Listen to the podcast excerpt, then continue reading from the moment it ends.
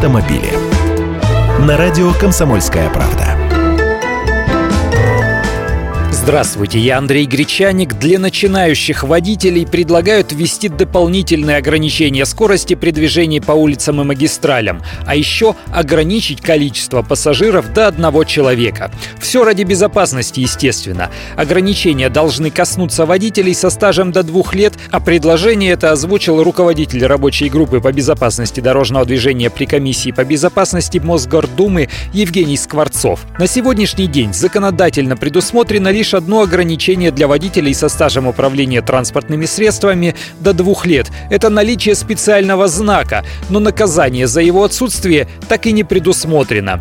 Они же предлагают наполнить понятие «начинающий водитель» большим содержанием и ввести ограничения для этой категории граждан. Максимальная скорость передвижения, ограничение по количеству пассажиров до одного человека и ограничение по езде по автомагистралям и скоростным участкам платных дорог. Еще до этого предложения ГИБДД уже предлагало запретить автовладельцам, чей водительский стаж составляет менее двух лет, ездить со скоростью более 70 км в час, а также запретить перевозить на машине тяжелые грузы, буксировать другие транспортные средства, находиться за рулем мотоцикла с пассажирами.